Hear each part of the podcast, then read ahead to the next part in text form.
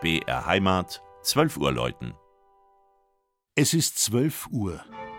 Das Mittagsläuten kommt heute von der katholischen Pfarrkirche St. Georg im niederbayerischen Arnstorf.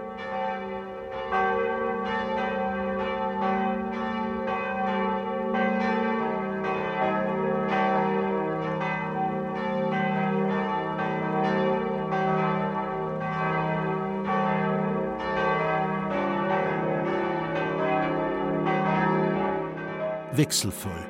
So lässt sich die Geschichte der Arnstorfer Pfarrkirche St. Georg wohl am besten beschreiben. 1477, in der Zeit der Hochgotik, wurde sie auf einem Hügel über dem Marktplatz erbaut und schon 30 Jahre später, nach einem Blitzschlag, ein erstes Mal umgebaut. Den heute weithin sichtbaren Spitzturm erhielt die Kirche erst am Ende des 19. Jahrhunderts, als die umfangreiche barocke Ausstattung samt Zwiebelhaube nicht mehr dem Geschmack der Zeit entsprach. Heute ist nur noch das riesige Kruzifix übrig, das fast einschüchternd über den Bankreihen in der Mitte der Kirche hängt. Im Zuge einer neuen Geschmacksrichtung wurden nach dem Zweiten Weltkrieg sogar Fresken aus dem 15. Jahrhundert übermalt. Ungewöhnlich ist das Kircheninnere dennoch.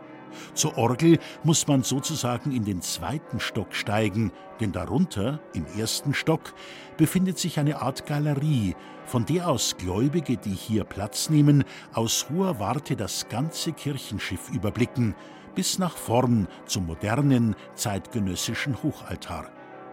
Dieser ruht auf einem Kalksteinsockel und besteht aus einem meterhohen Bronzerelief, in dessen Mitte der Erlöser thront, umrahmt von Engeln und Szenen aus dem Alten und Neuen Testament.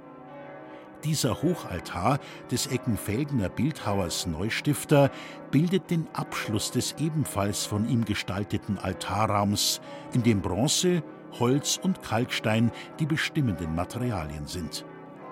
Die fünf Glocken von St. Georg haben beide Weltkriege, während derer sie abgenommen werden mussten, unbeschädigt überstanden und klingen noch heute so wie vor rund 130 Jahren, als sie erstmals in den Turm mit dem steilen Spitzhelm aufgezogen worden waren. Das Mittagsleutners Arnstorf von Wolfgang Eigner.